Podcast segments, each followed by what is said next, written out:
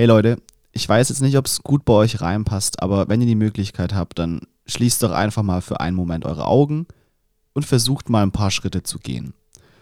Und ich glaube, wir werden alle merken, wie schwer es uns einfach fällt, die Orientierung zu behalten, wenn die Sehfähigkeit einfach nicht mehr da ist. Und dementsprechend ähm, herzlich willkommen zu einer neuen Folge Beyond Sports. Heute zum Thema Blindenfußball. Olli, ich habe zu Beginn der Folge für dich ein kleines Rätsel mitgebracht. Und zwar ähm, gibt es jetzt ein Geräusch und du musst versuchen zu erraten, was das denn für ein Geräusch ist. Achtung. Ich weiß, worauf du raus willst, und zwar darauf, dass im Inneren des Balles Rasseln versehen sind beim Blindenfußball, damit sich die Spieler unter anderem am Ball orientieren können, weil er auf diese Weise durch die Rasseln hörbar ist. Du hast einfach ein gutes Gehör, Olli. Ah, perfekt. ja, es ist richtig. Ey. Ja, die Bälle beim Blindenfußball sind gefüllt mit Rasseln. Und das ist schon ein besonderes Merkmal beim Blindenfußball, würde ich sagen. Wenn der Ball sich bewegt, dann hört man ihn. Ja, und tatsächlich ist es auch nicht die einzige Möglichkeit für die Spieler, dass sie sich orientieren können. Es gibt Teamguides, die hinter dem gegnerischen Tor postiert sind, aber auch Trainer, die an den Banden unterstützen. Denn Blindenfußball, das muss man kurz zum Anfang sagen, hat den Ursprung im Futsal. Und das Spielfeld ist 20 mal 40 Meter groß und ist an allen vier Seiten durch Banden begrenzt, also wie beim Futsal. Aber ich glaube, was man auch noch erwähnen sollte, ich glaube, das hast du gar nicht genannt, ist, dass der Torhüter auch sehen kann. Ja, das wollte ich nämlich jetzt noch sagen. Sehr gut, dann, dann haben wir uns ja Hast du es übernommen, ja. Und das ist auch eine ganz große Besonderheit, dass der Torhüter eigentlich noch seine Sehkraft besitzt im blinden Fußball und dadurch auch einfach koordinieren kann. Ja, und er steht auf dem Feld. Ne? Ja. Er ist Teil der Mannschaft und er kann sehen. Mhm. Also ich finde schon, es ist ein besonderes Element im blinden Fußball, dass der Torhüter eben keine Brille aufhat, dass er alles sehen kann und dass er dann sozusagen der Steuerposten der Mannschaft ist. Ganz interessant ist es tatsächlich auch, wenn eine Mannschaft einen Elfmeter hat.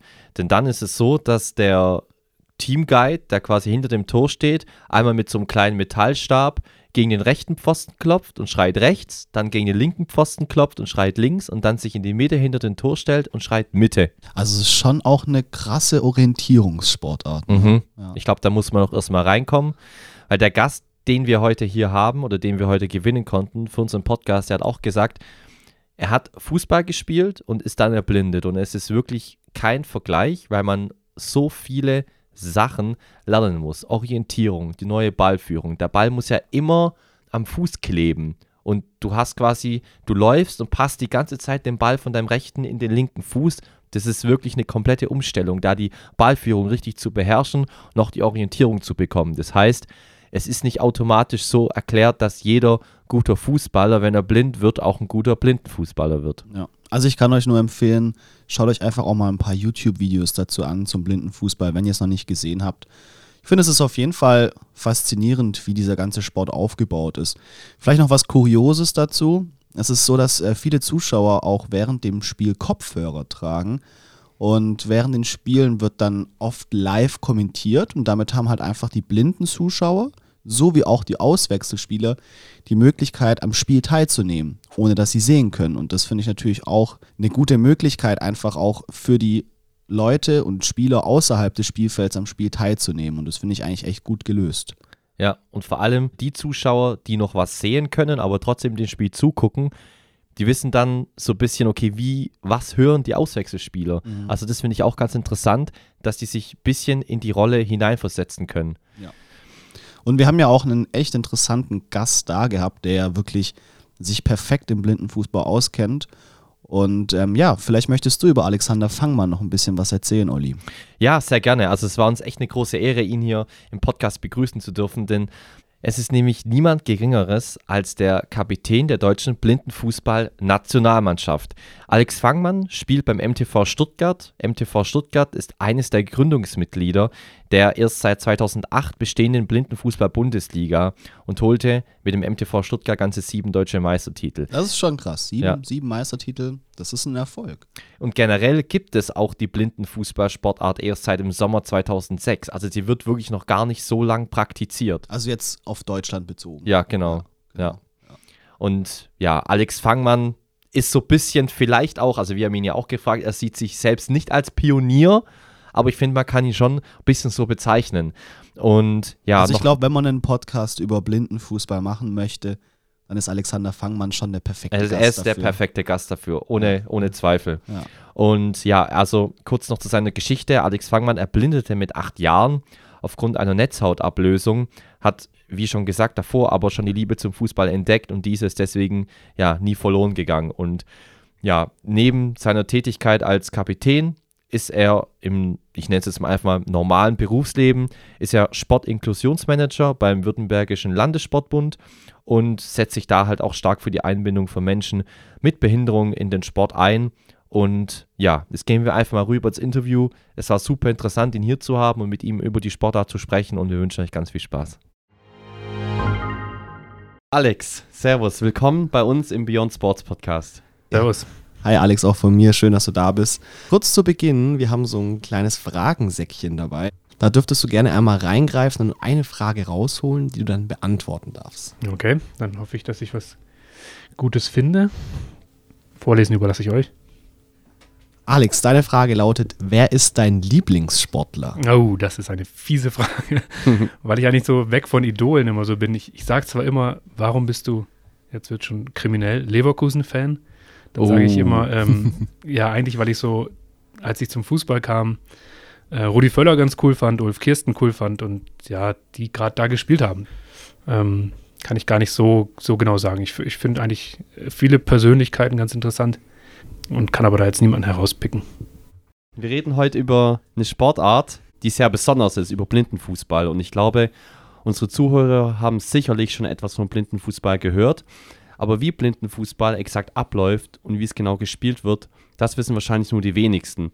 Kannst du mal ein paar Einblicke geben, wie ihr auf dem Spielfeld agiert und welche Hilfsmittel zum Zuge kommen?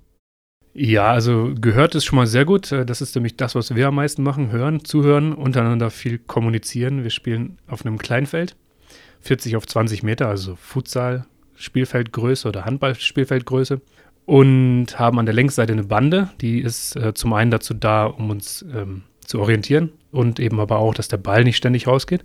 Was ist noch sehr wichtig? Der Ball. Äh, wie hören blinde Spieler einen Ball, der über den Platz rollt? Natürlich nur, wenn der auch Geräusche macht.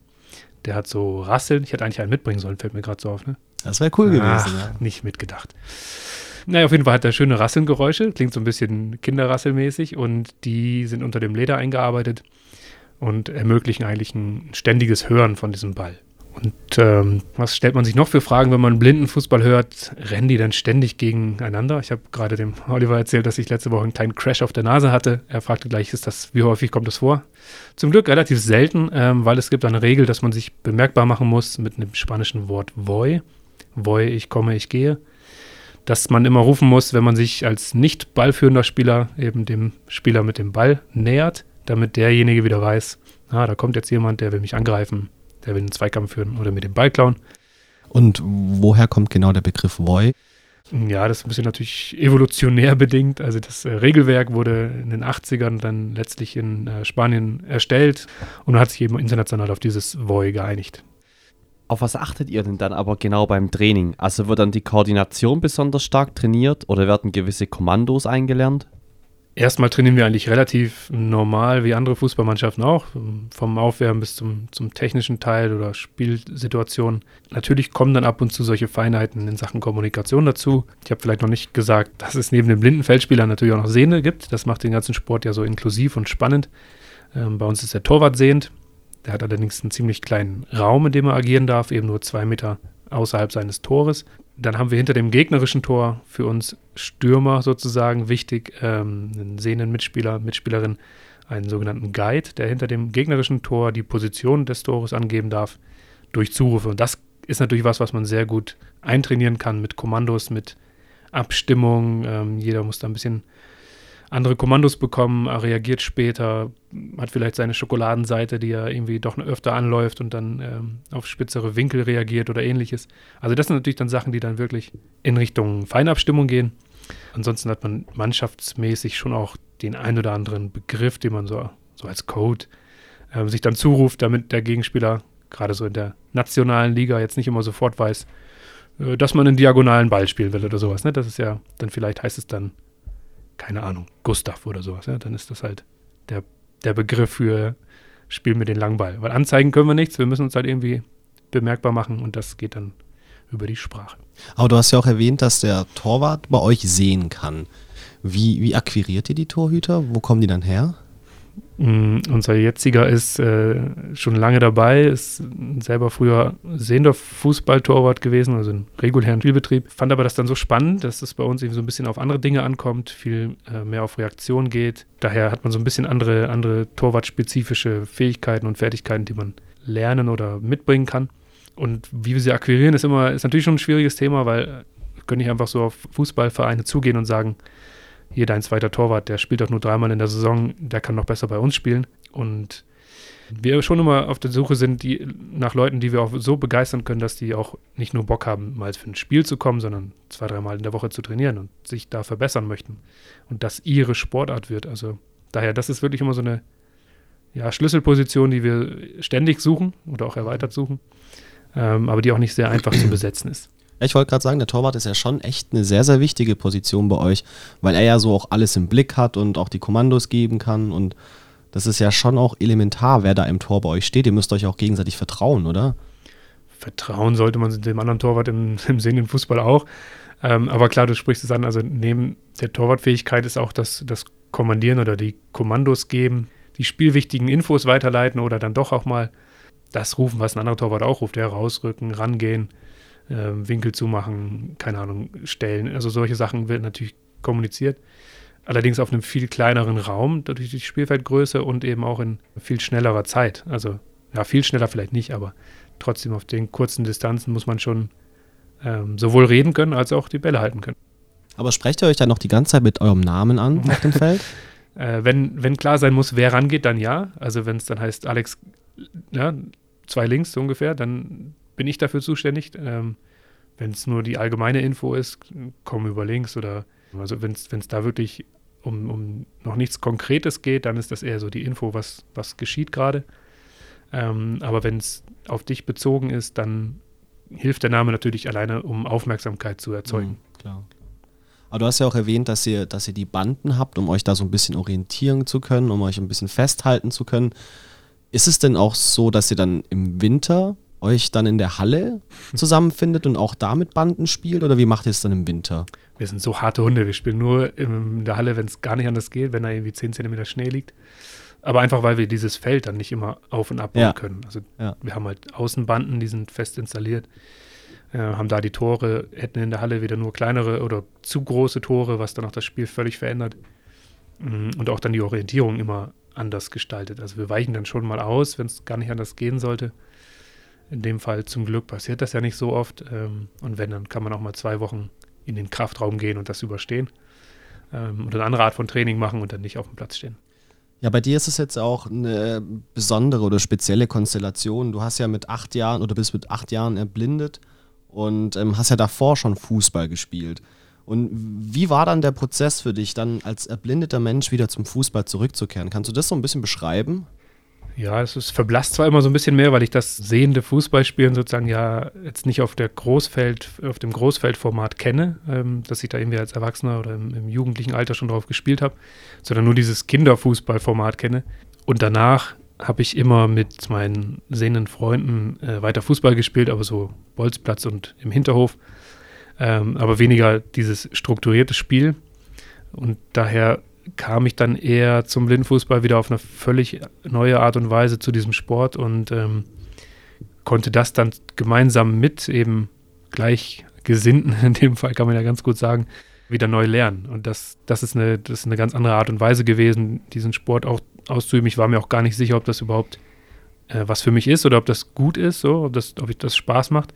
Weil dieses Bolzplatzkicken hat natürlich Spaß gemacht. Klar, das habe ich äh, auch bis zu Abi-Zeiten gemacht, so ungefähr. Aber danach habe ich erst mit 21 dann erst wieder diesen Blindenfußball entdeckt. Und das ist natürlich auch ein Alter, wo man eigentlich denkt, wow, relativ spät dann nochmal so einen technischen Sport zu erlernen. Und das hat auch, also gewisse Dinge dauern einfach auch ziemlich lange im Blindenfußball zu erlernen, Techniken, Ballführung, ähm, weil das schon ein bisschen eine andere Art ist als im sehenden Fußball. Aber dann hätte man ja theoretisch auch einen Vorteil, wenn man, sag ich mal, jetzt erst mit 20 Jahren erblindet und die ganzen Techniken schon erlernt hat, oder? Technisch bestimmt schon, aber dann haben wir diesen anderen wichtigen Punkt, Orientierung, Mobilität auf dem Platz. Und das ist natürlich was, was du viel besser lernst, wenn du früh schon darauf angewiesen bist. Wie lange hast du denn gebraucht, bis du so diese neue Ballführung so initiiert hast? Jetzt müsste ich vielleicht den einen oder anderen Trainer fragen, die würden wahrscheinlich sagen, heute noch nicht, aber ähm, ich glaube, man hat da, also das ist eine sehr enge Ballführung, dadurch, dass man einfach versucht, den Ball quasi bei jedem Schritt oder bei jedem, naja, nahezu jedem Schritt zu spüren. Und das erfordert natürlich schon auch eine hohe Konzentration und äh, Genauigkeit in der Technik. Und natürlich, wenn man so das gewohnt ist, äh, ich lege ihn mir halt mal ein bisschen vor, ich kriege ihn schon irgendwann wieder, irgendwo werde ich ihn wieder erwischen oder kann auch zwei Meter vorlegen und, und draufhauen, so ungefähr. Ähm, das war so eher mein, mein Spielstil als Kind. ähm, dann, dann ist das schon schwer, wieder reinzukriegen. Und das erlebt man auch ganz oft bei Leuten, die später erblinden und dann zum Blindenfußball kommen. Ähm, die möchten das genauso weitermachen und die müssen sich dann extrem zurückhalten, ganz langsam wieder diese Ballführung äh, auf Sicherheit getrimmt ähm, zu lernen. Wir haben uns im Vorfeld auf jeden Fall schon Videos von dir angeguckt. Wir können sagen, von unserer Seite aus sieht professionell okay, aus. gut. Also wirklich ein paar sehr, sehr gute Abschlüsse, Alex. Ja gut, aber zum Abschluss muss man ja auch erst mal hinkommen immer, ne? Ja, das stimmt. Wenn wir nochmal auf den Blindenfußball generell jetzt zu sprechen kommen, welche Werte vertritt für dich der Blindenfußball? Ja, auf jeden Fall das, was jeder Mannschaftssport eigentlich vertreten soll, also Gemeinschaft, ähm, Zusammengehörigkeit und dann auch ähm, das gemeinsame Verfolgen von Zielen und am besten auch erreichen oder auch scheitern, klar, man muss auch damit umgehen. Das sind alles Dinge, die man ähm, gerade auch so als, als blinder Mensch oft gar nicht so in der Gemeinschaft erlebt, ähm, weil es oft sehr individuell abläuft. Jedes Einzelschicksal ist sehr, sehr unterschiedlich, von der Erblindung bis zur, zur Sozialisierung, sage ich mal da hilft es schon, wenn man sich unter diesem Dach, wir spielen alle gemeinsam Fußball, dann treffen kann und ähm, da gemeinsam Dinge, ja, an, an Dingen arbeitet, an, an Dingen ähm, sich erfreuen kann und auch mal äh, trauern kann, wenn irgendwas nicht so läuft und trotzdem immer weiß, eigentlich im Hintergrund vereint uns, vereint uns diese, Ding, äh, diese eine Sache, nämlich dass wir alle äh, Probleme mit den Augen haben und das äh, führt uns irgendwie zu dieser Mannschaft zusammen. Das ist ganz anders als vielleicht irgendwie äh, wenn ich das jetzt auf Amateurniveau, dann spiele ich halt bei meinem ortsnahen Verein und habe hab vielleicht auch die Wahl, wenn mir der Verein nicht gefällt, gehe ich fünf Kilometer weiter und spiele dann damit. Ähm, die Chance haben wir eigentlich nicht, weil es äh, zum Beispiel bei uns in Baden-Württemberg nur in Stuttgart aktuell eine Mannschaft gibt. Ja, Blindenfußball ist ja äh, so gesehen auch so inklusiv wie kaum ein anderer Sport. Ich habe gelesen, dass da ja auch Männer und Frauen gemeinsam spielen. Und ähm, was würdest du denn sagen, auf welche Skills und Attribute kommt es denn beim blinden Fußball besonders an?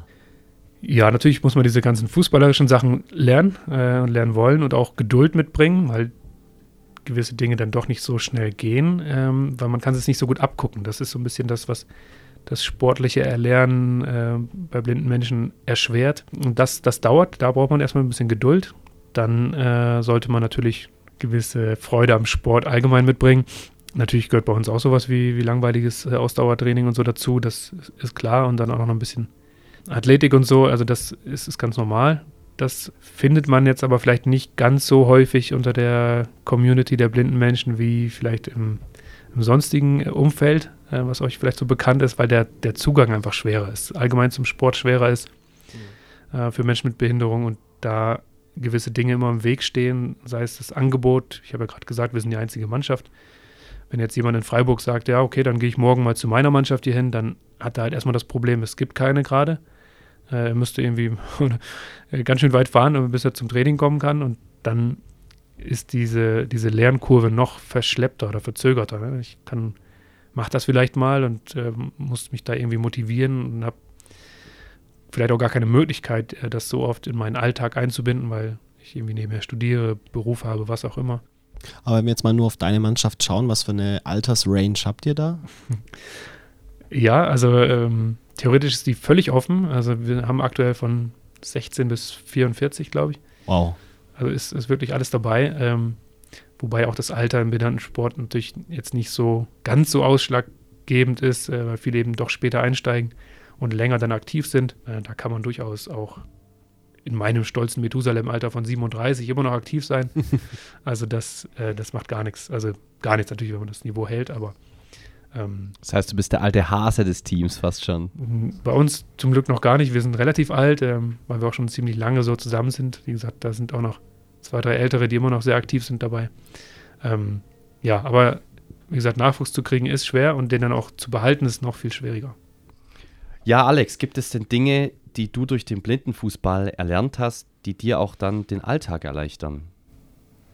Ich habe eben mal für den Torwart von Reaktionsschnelligkeit gesprochen. Das hilft mir natürlich auch extrem ähm, im Alltag. Also ich ähm, war gerade auf dem Hinweg sehr froh. Ich habe irgendwie über gar kein Hindernis irgendwie im Weg gehabt. Äh, und manchmal erstaunt es dann schon auch irgendwie, wenn ich man. dich auch gut geführt.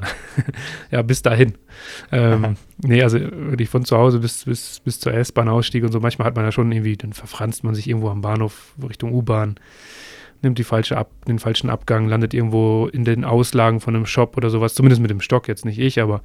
Ähm, und das, das ist schon so ein Punkt, natürlich verbessert diese sportliche Betätigung, wo du sehr auf äh, Reaktionsschnelligkeit angewiesen bist auf deine Wahrnehmung und ähm, auch diese Alltagswahrnehmung. Und das führe ich zumindest immer auch auf den Sport zurück, weil da muss es ganz schnell geschehen, dass ich mitkriege, da kommt ein Gegenspieler, steht vor mir.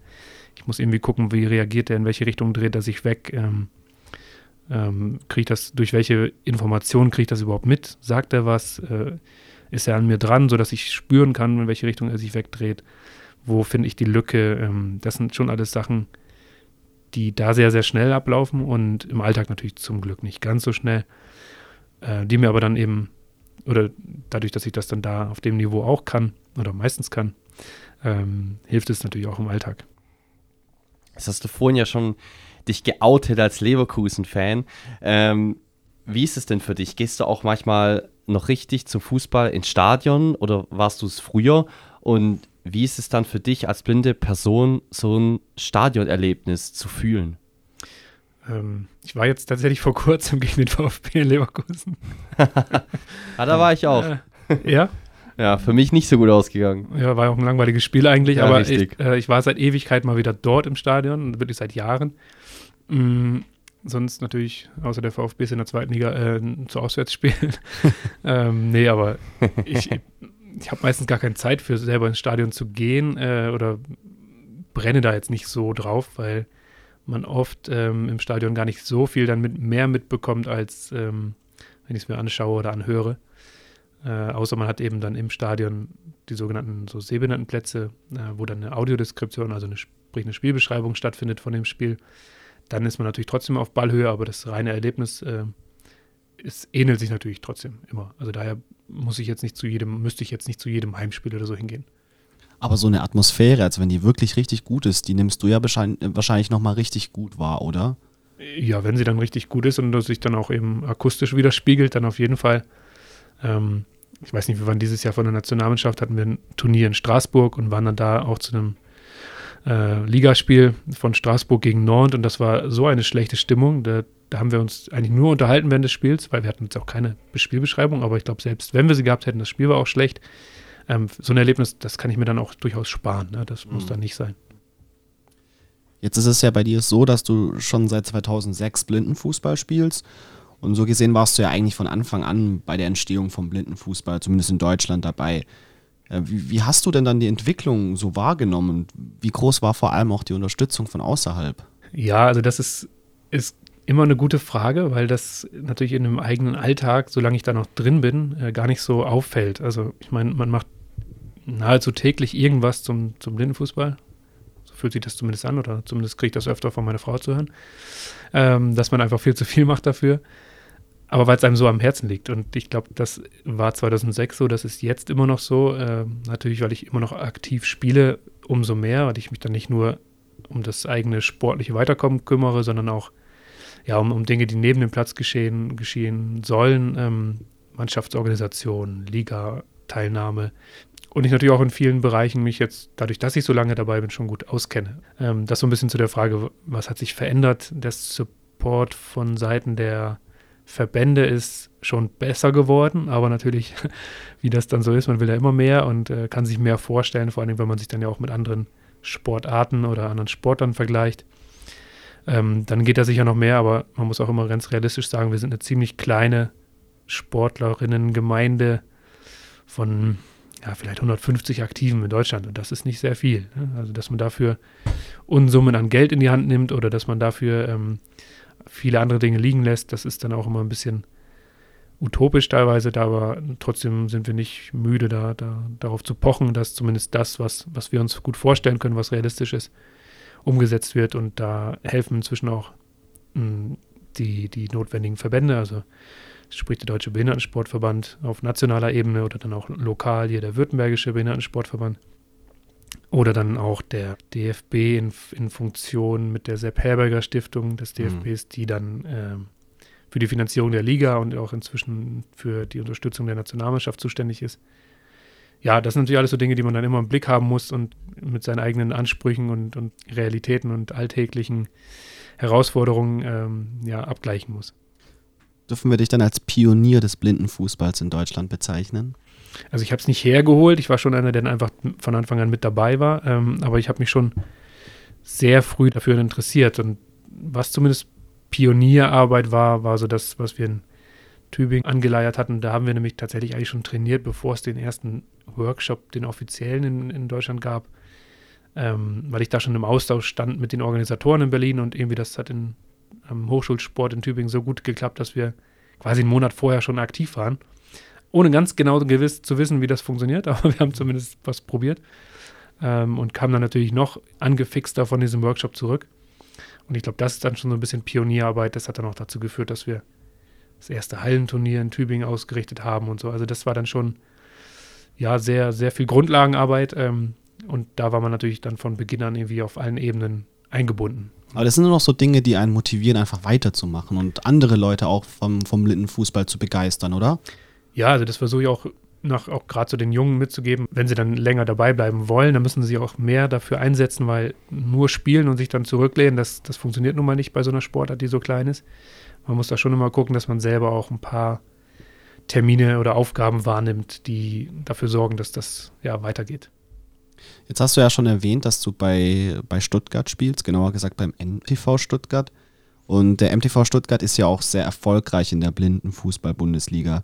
Kannst du uns ein bisschen erklären, wie da so die Liga bei euch aufgebaut ist oder wie auch die einzelnen Spieltage ablaufen? Also sind es dann so richtige Events und sind dann auch Fans dabei? Die Liga ist relativ klein natürlich. Ich habe eben die Zahl genannt der aktiven SportlerInnen. Ähm, wir sind aktuell acht Teams gewesen dieses Jahr, wobei eins davon sogar aus Österreich extra daran teilnimmt. Also wir sind äh, sieben deutsche Teams, die dieses Jahr gespielt haben, plus die Mannschaft aus Wien. Und da das dann ja irgendwie schwierig ist, jedes Wochenende nach Hamburg zu fahren, nach Berlin zu fahren, nach Köln zu fahren, also schwierig im Sinne von, wer soll das finanzieren, spielen wir nur im Sommer. Wir spielen eigentlich meistens nur eine einfache Runde, also eine Hinrunde, jeder gegen jeden, und spielen dann an vier bis fünf Spieltagen. Und diese Spieltage sehen so aus, dass man sich mit allen Teams an einem Standort trifft und dort äh, am Wochenende dann zwei Spiele hat. Genau, so ist es eigentlich organisiert. Wir hatten eben schon, dass, dass Männlein und Weiblein zusammenspielen können. Ähm, aktuell gibt es leider gar nicht so viele Frauen, die mitspielen, äh, weil es schon auch bei uns schneller und, und körperlicher geworden ist.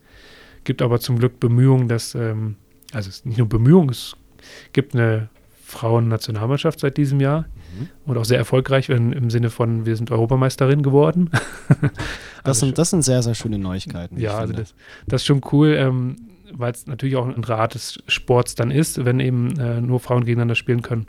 Allerdings da gibt es jetzt keine konkreten mehreren Teams. Die Mannschaft aus St. Pauli hat eine Frauenmannschaft ähm, und bildet dann auch den Großteil der Nationalmannschaft. Aber sonst sind die meisten Teams eben offen und dann gibt es vielleicht ein, zwei, die da mitspielen oder trainieren. Oft auch nur mit trainieren und weniger spielen, weil die einfach sagen, also was ihr da in der Liga macht, das ist mir manchmal viel zu hart. Deswegen trainiere ich gerne mit, aber wenn es dann zum Spiel geht, da wäre ich dann eher raus. Aber natürlich sind wir da auch, äh, also wenn das jetzt jemand hört, immer offen, sowohl auf der Mitspielerin Feldposition als auch im Tor oder vor allem auch als Guide. Ähm, wenn dann eine dominante Frauenstimme hinter dem Tor dich zum Torerfolg ruft, dann ist das ähm, nochmal was, was sehr hervorsticht im ganzen Gebrülle und Geschreie der Männer. Spricht der Guide dem Trainer oder muss man das nochmal separieren? Kann, muss aber nicht. Also es ist eigentlich eine eigene Position und äh, kann auch äh, sehr, sehr ausführlich bearbeitet werden. Also natürlich ein Guide, der sehr tief in der Fußballmaterie auch drinsteckt und das Spiel schon sehr früh, ja, wie man so schön sagt, lesen kann. Der kann natürlich auch sehr, sehr entscheidend, spielentscheidende und torentscheidende ähm, Tipps geben. Also ja, wenn er sieht, da, da, öffnen sich Räume, dass man dann wirklich den Pass schon frühzeitig ansagt und auch schon seinen nicht nur den ballführenden Spieler, sondern eben auch alle anderen Spieler mit im Blick hat, ähm, dass dann der Pass auch kommen kann zum ballfernen Spieler und so. Das sind natürlich schon Dinge, die man extrem trainieren kann, ähm, wenn man da viel Zeit reinsteckt. Wie sieht es jetzt aus mit den Fans? Blindfußball muss natürlich während des Spiels leise sein. Äh, der beste Vergleich, der da kommt, ist immer das äh, Spiel beim Tennis oder die Lautstärke beim mhm. Tennis. Also wenn der Ballwechsel läuft, ist ja eigentlich auch Ruhe und wenn dann halt der Punkt gemacht wird, dann darf gejubelt werden. So sollte es bei uns dann auch sein. Ähm, und da gibt es natürlich Unterschiede. Also wenn bei uns ein Spieltag gut besucht ist, ein Spiel, dann sind es 200, 300 Leute, die da an der Bande stehen. Das ist dann auch voll und das merkt man auch richtig, wenn man dann so die, diesen akustischen Wall so an der äh, Bande spürt oder dann halt auch das, ähm, die Geräusche hört, wenn eben noch nicht gespielt wird oder die Spielpause ist oder ein Torfeld oder ähnliches. Das ist natürlich schon auch ähm, sehr cool. Ich glaube, meine größte Kulisse waren mal 2000 Fans, sowas, ja. Ja, ist doch voll schön. Und kannst du vielleicht nochmal aufzählen, welche Mannschaften bei euch in der Liga alle dabei sind? Also wir haben jetzt den MTV mhm. Stuttgart, wo du spielst und wer spielt noch alles mit? Wir haben St. Pauli, aktueller Meister. Ähm, dann haben wir Profiklubs äh, Hertha BSC, Schalke, Dortmund, mhm. Fortuna Düsseldorf, Marburg ist jetzt keine bekannte Fußballmannschaft, aber in Marburg gibt es ein Gymnasium für blinde Schüler extra oder was so inklusiv ausgerichtet ist und auch viele blinde Studierende in Marburg. Also Marburg ist so die Blindenstadt sozusagen, daher ist da auch immer äh, Potenzial für Spieler. Und ich weiß nicht, irgendwen muss ich vergessen haben. Köln, genau, Köln mhm. gibt es auch noch. Ist aber jetzt nicht beim FC Köln, sondern beim PSV Köln. So wie wir ja auch nicht beim VfB, sondern beim MTV sind. Gab es denn da mal Versuche, irgendwie beim VfB anzudocken mit dem Blindenfußball? Ganz zu Beginn gab es die. Ähm, dann gab es aber da keine Möglichkeit, irgendwie als Abteilung einzupreschen. Ich glaube, rückwirkend war es auch gut, weil wir mit dem MTV einen sehr gut aufgestellten Breitensportverein in Stuttgart haben und auch eine viel bessere Anbindung, sei es an, an Bus und auch vor allen Dingen an die Nikolauspflege, das ist die Blindenschule in Stuttgart, die direkt eben neben dem MTV ist, sodass die Spieler, die da irgendwie zur Schule gehen oder dort eine Ausbildung machen, äh, sehr kurze Wege haben. Du persönlich engagierst dich auch abseits des Platzes viel für Inklusion und bist auch Sportinklusionsmanager beim Württembergischen Landessportbund. Welche Aufgaben hast du denn dort und welche Ziele verfolgst du mit dieser Tätigkeit? Ja, das hat sich dann auch so ergeben, dass ähm, ich durch eigentlich mein, mein Engagement im Blindenfußball ähm, so auf diese Stellenausschreibung beim Landessportbund gelandet bin, weil dieses Thema Inklusion mir natürlich sowieso immer am Herzen liegt und da die Möglichkeit bestand, ähm, das nochmal viel struktureller anzugehen. Also wirklich den Vereinen Dienstleistungen an die Hand zu geben, ähm, von, von Fördermitteln für inklusive ähm, Sportangebote, sei es äh, die Finanzierung von Übungsleitern, zusätzlichen bei Inklusionssportangeboten braucht man öfter mal ein bisschen mehr Betreuung, dann aber auch ähm, so Infomaterialien zurecht äh, schneidern wie, wie ein Barrierecheck, dass man mal guckt, wie barrierefrei ist denn meine Sportanlage, was kann ich da noch verbessern, ähm, was kann ich sonst an Angeboten machen. Wir, wir bieten Qualifizierung an für Trainer und Übungsleiter, die konzipiere ich mit, ähm, also, also ein bisschen so diese klassischen Verbandsarbeiten, die man dann eben anbietet, damit Vereine, die sich mit dem Thema auseinandersetzen möchten, Hilfestellungen bekommen. Ähm, und das ist für mich vor allem ganz, ganz cool oder immer noch cool, ähm, am Anfang sehr spannend gewesen, jetzt inzwischen ja auch schon Alltag. Ich bin jetzt seit, seit vier Jahren schon dort. Ähm, dass es nicht nur ums Thema Fußball geht, sondern eigentlich ja um jeden Sport. Und das ist irgendwie immer sehr schön zu sehen, dass es, äh, dass jeder, der möchte und sich da sehr hinterhängt, das in jeder Sportart irgendwie bewerkstelligen kann, ähm, als behinderter Mensch irgendwo daran teilzuhaben. Sei es, ja, wie gesagt, welche Sportart auch immer. Ich brauche gar keine aufzählen, weil es eigentlich in jeder Sportart Beispiele gibt, dass es funktioniert und äh, funktionieren kann. Und wir versuchen einfach als Landesverband da immer mehr die Vereine zu motivieren, sich aufzumachen, äh, Möglichkeiten zu schaffen, um eben ja, Inklusion im Sport auch zu ermöglichen. Aber wie ist es dann bei euch? Gibt es dann auch neue Sportarten, die äh, für Menschen mit Behinderung entstehen? Also ist da eine Entwicklung zu sehen? Ich glaube, es ist eher die Entwicklung, dass wenn man als behinderter Mensch ähm, sagt, ich möchte ab morgen Taekwondo machen, dann wird das irgendwie versucht umzusetzen. Das ist, glaube ich, mhm. eher die Entwicklung, die wir brauchen. Es werden keine neuen Sportarten entwickelt, sondern eher ähm, der Mut wird entwickelt, was auszuprobieren. Egal, was ich machen möchte, das soll möglich gemacht werden. Vielleicht mit der einen oder anderen Einschränkung oder Anpassung, aber ähm, das ist ja dieser Gedanke der Inklusion eigentlich, was ich möchte oder was der Mensch möchte, das soll ermöglicht werden und nicht, ich gebe dem was, was er machen kann. Wenn wir jetzt wieder zum Fußball zurückkommen, du bist ja auch Kapitän der deutschen Blindenfußballnationalmannschaft. Ähm, große Ehre für dich. Capitano Alex.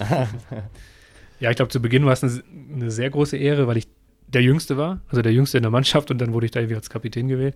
Hatte aber eher so diesen ganz klassischen Trainergrund, ja, du wirst wahrscheinlich häufiger auf dem Platz stehen, deswegen mach das mal.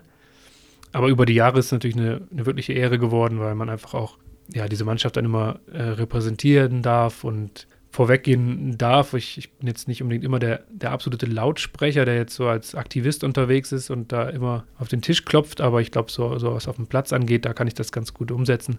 Traue mich auch da irgendwie mit Schiedsrichtern und anderen Gegnern zu reden und so. Das ist dann schon, glaube ich, ganz So passend. einer bist du also. so, so ein Meckerfritz. Nee, gar, ja, ich kann schon auch rumdiskutieren, aber ähm, solange das immer im, im Rahmen ist, dann ist das auch völlig in Ordnung und ein Rowdy braucht jedes Team. Ja, den, den Rowdy, den kann ich nicht ganz raushängen lassen, aber zumindest da mal so ein, ja, so ein Sprachrohr vielleicht, das ist ganz cool.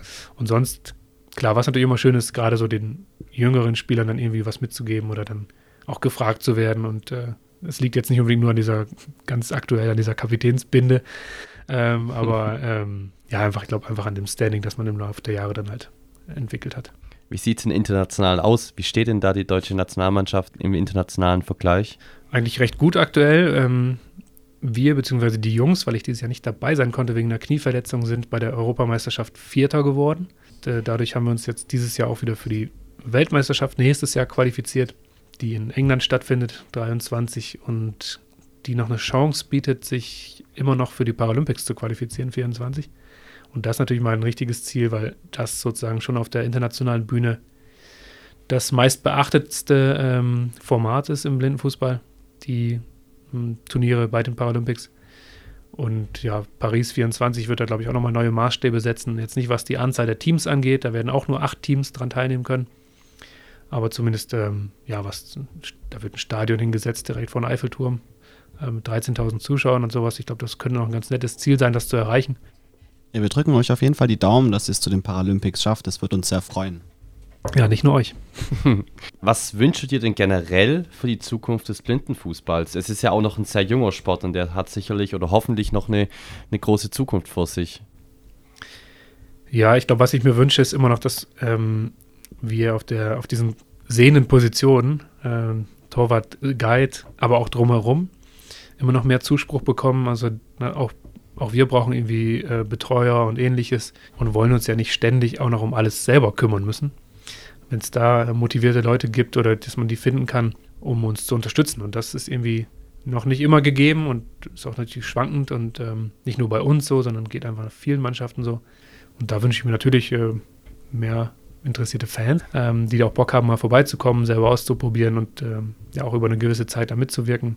Sind auf jeden Fall alle herzlich eingeladen, sowohl bei uns und ich denke, ich spreche da auch für alle anderen Teams, äh, dass man da jederzeit sich melden kann weil ich glaube, was man sagen kann, dass der Blindenfußball eine sehr eingeschworene, coole Community ist. Ähm, ein paar verrückte Vögel dabei, aber das ist nun, mal, äh, ist nun mal so, wenn man so einen Sport macht, der so relativ herausfordernd ist, ähm, vielleicht zu anderen Sportarten, die man als blinder Mensch so machen kann, ist das, glaube ich, schon ziemlich komplex, was wir da im Blindenfußball versuchen.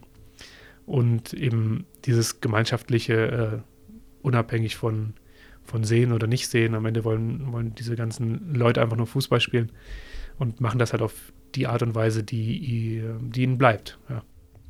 Wenn wir jetzt schon beim Thema Zukunft sind, wie stellst du dir denn deine Zukunft vor? Beziehungsweise, wie lange sehen wir denn noch Alexander Fangmann auf dem Fußballplatz? Ja, also ich habe keinen Karriereausstiegsplan, ähm, aber ich habe jetzt gerade schon so ein, zwei äh, Höhepunkte mögliche in der Zukunft genannt, äh, die natürlich immer ähm, sportlich erreicht werden müssen. Also ähm, ich habe ja selbst heute oder heute dieses Jahr gesehen, äh, ne, dass ich da eine Knieverletzung auch mal schnell rausreißen kann. Mich da über ein paar Monate äh, kalt gestellt und dann ist so ein Ziel auch schnell verfehlt. Deswegen will ich das gar nicht immer an solchen Terminen festmachen, aber ich glaube, solange ich wirklich von mir denke und auch äh, das Trainer denken, dass ich da der Mannschaft helfen kann, dann will ich da, solange das auch das private Umfeld und der berufliche Alltag zulassen, gar keinen, gar keinen Zeitpunkt setzen, wo ich aussteige, außer ich sehe irgendwie, jetzt sitze ich dann doch nur noch auf der Bank und das macht gar keinen Spaß mehr. Ich bin der Letzte, der da noch gerade so nominiert wird. Ich glaube, das würde ich dann auch nicht mehr mitmachen wollen, ähm, weil dann ist schon auch einfach natürlich, wie man so schön sagt, Platz für, für Nachwuchs da. ähm, der zwar nicht so reich beseelt ist bei uns, aber es gibt natürlich auch da ein paar junge, talentierte Jungs und Mädels, die da äh, mit den Hufen scharren und die freuen sich bestimmt nochmal, wenn der Fangmann irgendwann abtritt. Und dann wirst du Coach? Ah, Coachen macht tatsächlich schon Spaß. Also ich finde das einfach äh, spannend, weil das, weil wir das eigentlich immer machen. Also man coacht sich ständig auch im eigenen Team mit den, mit den noch nicht so erfahrenen Spielern oder versucht da was weiterzugeben. Und ich finde immer, solange Spieler das annehmen, was man versucht zu erzählen und nachher auch sagen, ja, das hat mir wirklich geholfen, was du da gesagt hast, ähm, dann, dann bin ich gerne Coach. Ich glaube, ich wäre nicht so ein Coach, der irgendwie gerne nominieren würde oder sowas. Da hätte ich, glaube ich, nicht so viel Lust zu. Ja, super, Alex. Wir sind tatsächlich beim Ende der Folge so langsam angekommen. Ich fand es super interessant, super spannend, was du erzählt hast. Also ich glaube, ich äh, rede für uns beide da. Also nochmal vielen, vielen Dank. Das war wirklich äh, sehr cool, dass du hier warst, dass du dir die Zeit genommen hast. Und ähm, wir haben jetzt am Ende noch ähm, deine Bühne. Also wir geben dir die letzten Worte. Und ähm, nutzt bitte die Möglichkeit, Werbung äh, für deinen Sport zu machen und den Zuhörern die Faszination Blindenfußball in deinen Worten zu erklären. Deine Sportart ist Blindenfußball, die Bühne gehört dir. Ja, Blindenfußball ist eine wirklich spektakuläre Sportart. Ich glaube auch zum Zuschauen für jeden Sehenden, ähm, der das noch nie gesehen hat, ist einfach zu empfehlen, mal vorbeizukommen oder sich Videos anzuschauen und sich ähm, ja, davon wirklich faszinieren zu lassen, was da passiert. Da spielen blinde Menschen Fußball und äh, gar nicht so selten auf einem echt guten Niveau.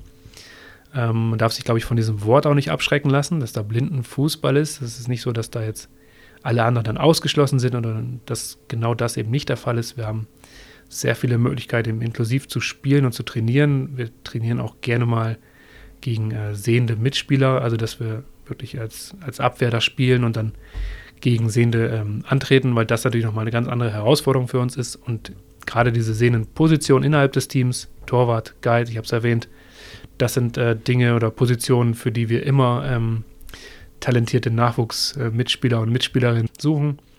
Und ähm, da wäre ich äh, sehr froh, wenn, wenn sich über diesen Podcast oder sonst wie Leute bei uns melden. Ähm, kann nur die Werbung machen. Einfach vielleicht eine kurze E-Mail an blindenfußball.mtv-stuttgart.de. Ich melde mich auch persönlich, weil ich der bin, der das Postfach im, im Blick hat. Und ähm, dann freuen wir uns, wenn wir da vielleicht mal irgendwas organisieren. Also wir sind für viele Dinge offen ähm, und vor allem eben für neue Mitspieler.